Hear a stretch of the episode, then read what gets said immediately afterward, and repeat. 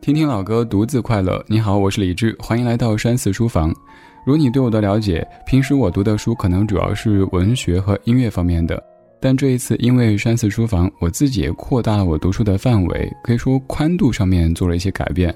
今天的山寺书房跟你分享的书，就是一本可以长知识的书，它是《人类简史》。想问问你，有没有考虑过以下这些问题呢？十万年前，地球上至少有六种人类。但是现在却只剩下我们智人一种，为什么我们可以最终胜出统治地球呢？相比之前的采集打猎生活，人类在进入到农业社会之后更加辛苦。但是为什么人类会放弃采集打猎而从事更加辛苦的农业呢？在刚刚过去的五百年内，人类社会获得了前所未有的增长，仅仅是人口这一个指标就从五亿变成七十亿。究竟是什么引发了巨变？人类历史上到底还有哪些我们意想不到的事情呢？这些有趣的问题，我们都可以在以色列学者尤瓦尔·赫拉里的这本《人类简史》当中找到答案。这本书可以说是一本完整的人类发展史，从石器时代智人演化，一直说到二十一世纪政治、资本和技术革命交织的现代社会。而作者赫拉里更是一个全才，他将历史学、人类学、生物进化理论等各种硬科学结合在一起，将人类几十万年的历史浓缩在一本书当中。他的文笔幽默又犀利，整本书读下来让人感觉特别过瘾，欲罢不能。读完之后还是意犹未尽。那么，这样的一本很有干货的书，到底说了哪些东西呢？简单来说，这本书总体上说了三件事情。第一件事情说的是人类是怎么从一只小猴子变成地球上最强大的物种的，这个过程被叫做认知革命。第二件事情就是农业革命，说的是人类从打猎变成了从事农业，进而开始贸易，以及在之后开始形成各种文明。第三件事情就是科学革命，说的是在科学革命的影响下，农业社会分崩离析，人类社会开始爆炸式的飞速发展，逐渐形成了现在的社会。首先，我们来说第一件事情，就是认知革命。这要从很久很久以前说起，那是六百万年前。在六百万年前的普通的一天，我们的老祖先一只小猴子，它诞生了，这是人类的起源。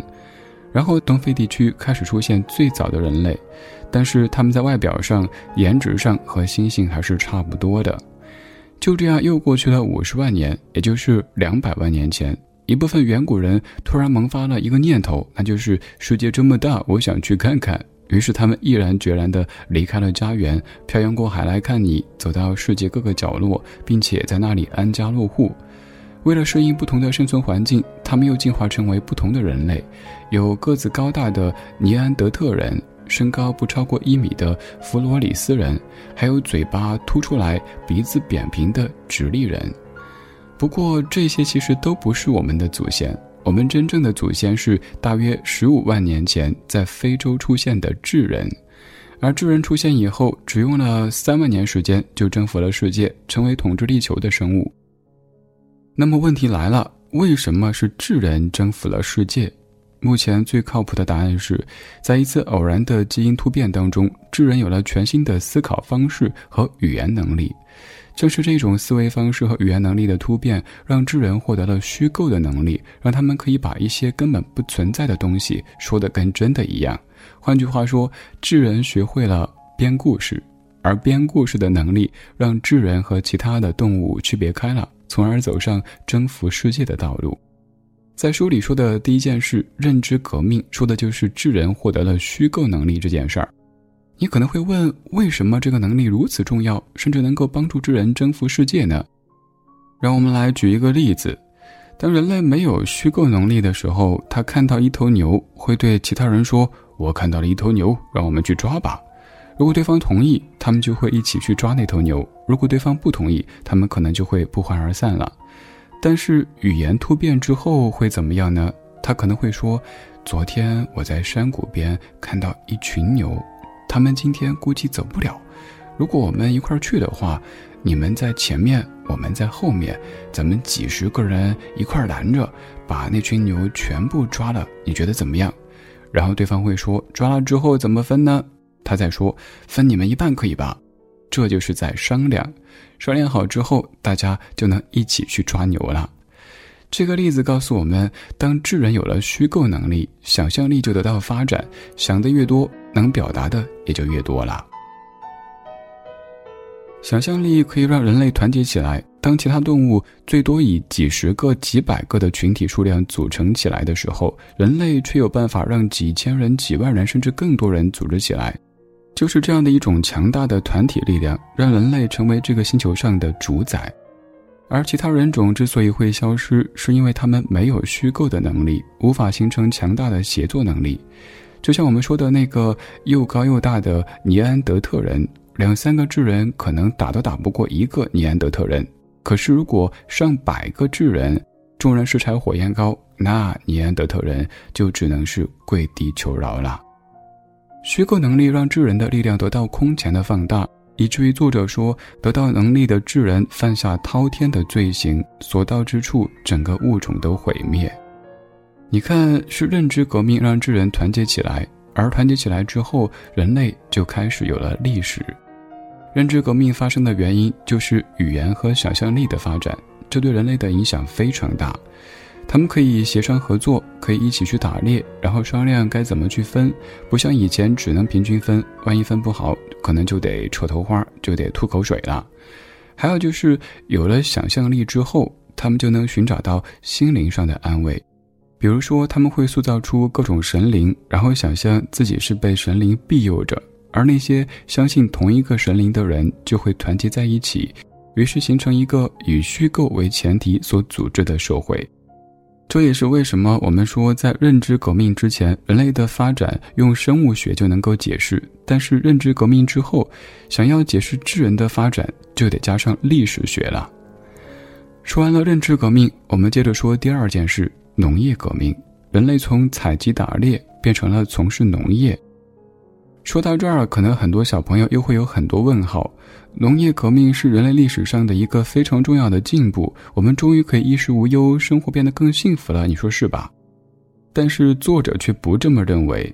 他在书里说，农业革命其实是人类历史上最大的骗局。为什么说是骗局呢？因为当人类从狩猎和采集进入到农业社会的时候，人们的幸福指数就会大幅下降，平均寿命也会大幅下降，人们活得反而比以前更痛苦了。原因其实显而易见，当你靠打猎为生的时候，一天工作两三个小时就能够吃饱穿暖，还不需要靠天吃饭。但是如果当你开始种小麦，还有种各种农作物以后，就要做很多很多事情。比如说，今天要担心会不会下雨，明天要担心各种害虫，还有各种浇水施肥，一天可能得工作八九个小时。没错，就得开始八小时工作制了，又苦又累，从而导致人体出现很多疾病，比如说腰椎间盘突出、心血管疾病等等。当然，这也跟我们人类的饮食结构有关系，因为种了小麦之后，饮食结构变得单一。不再像采集打猎时候那样的丰富，很容易就营养不良，而营养不良导致抵抗力低下，人口的死亡率也就提高了。还有种小麦得有土地才行啊，而且还得是肥沃的土地，不像之前打猎随便走到哪儿打到哪儿，不用争抢。因此，开始种小麦之后，人们为了抢到一块好的土地，又得扯头花、吐口水、打架。作者更是在书里感叹道。不是人类驯化了小麦，而是小麦驯化了人类。从事农业原本上看上去比较划算，而后来却成为人类越来越沉重的负担。说到这儿，小朋友又有很多问号，是不是？既然幸福感下降这么多，为什么人类还傻傻的要选择农业这条路呢？原因是，虽然说农业革命降低了人类幸福感，但是如果没有农业社会，也就没有今天的我们了。这中间起决定作用的就是人口的爆发式增长，以及我们在认知革命当中说过的虚构能力。农业革命之后，人类稳定下来，再也不用到处打猎了，人类开始聚集生活，人口也就爆发式的增长起来，从几百万一下子变成了几亿人。同时，人类依靠想象力构建出的秩序，让所有人都相信服从这个秩序。比如说君主制度，还有各种的银票、银子，这些其实都是人类靠想象力创造出来的，并且让大家都遵循这个秩序。随着人口的增长和秩序的建立，村子、城镇也就慢慢的出现了。再后来，就形成了国家，还有各种贸易形式。而当时间发展到公元前一千年左右的时候，出现了三种让世界统一的秩序，让人类文化经历了前所未有的大融合。这三种全球秩序分别为经济上的货币秩序、政治上的帝国秩序以及全球性的宗教秩序。货币秩序建立起陌生人之间的信任，帝国秩序让不同的民族和文化背景的人相互融合在一起，而宗教的秩序则在一定程度上保证了社会的稳定性。所以，虽然作者说农业革命其实是人类历史上最大的骗局，但是它促成了人口的爆炸式增长，进而形成了现代的城邦和贸易形式，而秩序的建立是人类社会走上融合和统一的关键。在这样的融合统一过程当中，人类又开始向科学领域进发了，也就是从农业革命进入到科学革命。接下来，我们就来说说传说中的科学革命。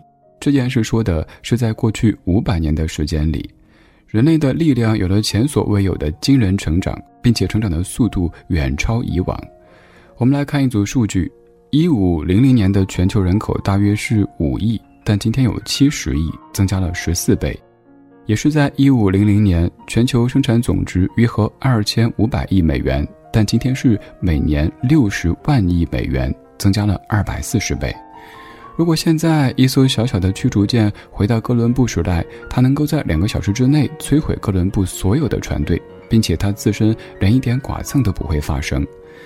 这样巨大的变化是怎么发生的呢？正是来自于科学革命。而科学革命给我们带来的其实是思维方式上的再一次颠覆。首先，人类愿意承认自己的无知。过去我们虚构出各种概念，比如说神灵、佛祖，我们认为他们是不可挑战的。但是在知识发展之后，我们开始承认过去相信的事情有可能是错的，甚至于不存在的。于是再也没有什么东西是神圣不可挑战的。我们怀着谦卑的心态，重新的去审视这个世界，并且去改变这个世界。然后在承认无知以后，我们带着好奇，希望获得新的知识。作者在书里探讨了一个问题，他说：“其实那个时代，中国还有波斯也都在做大量的航海，比如说郑和七次下西洋，同样跑得很远。但是为什么这些航海并没有引发新的巨变，而欧洲人的航海就带来巨大的变化呢？”因为欧洲的航海是带着好奇心去的，他们对于未知的世界是怀着好奇去探索、去掠夺，这个时候他们会带来大量的发现。而咱们中国和当时的波斯人的航海则和欧洲人航海有些不同，因为已经强大了很多年，当时的心态可能是开门开门，代表社区送温暖，根本没有想过要去掠夺或者侵占谁。他们对于航海没有太多野心，没有太多攻击性，所以也就没有太多收获。由此可见，有探索和好奇心是一件多么重要的事情。最后取得知识之后的我们，自然就能够获得更多新的能力。仅仅是创造理论，对现代科学来说肯定不够。人类希望能够通过运用这些理论来获得新的能力，特别是发展出新的科技。科技的发展壮大了人类的求知欲，就像我们现在各种的探索，比如说探索月球、探索外星人，就是因为我们想去了解那些还没有被发现的东西。在这样不断探索未知世界的过程当中，人类的生活就变成了我们现在的样子。可以说，科学革命让我们的生活越来越便利，吃穿住行都方便得很。但是，这样的便利却也是有危险的。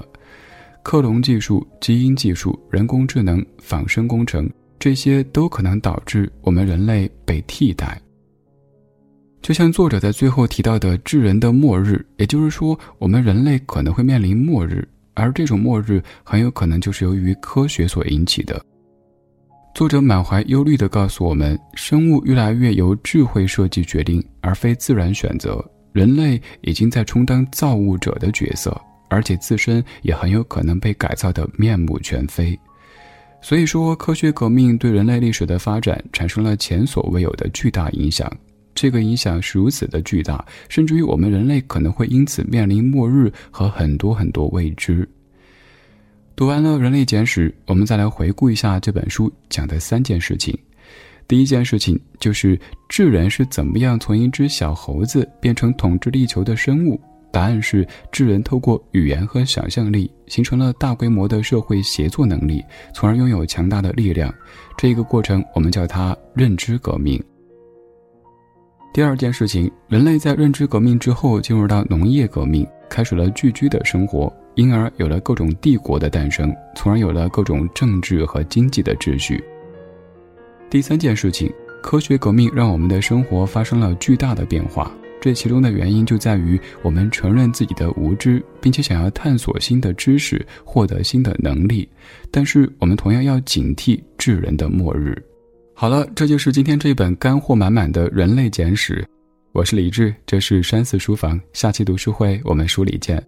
还有哪些书想听我为你解读？也可以在微信公号告诉我。打开微信，搜索添加公众号“李志木子李山寺志”。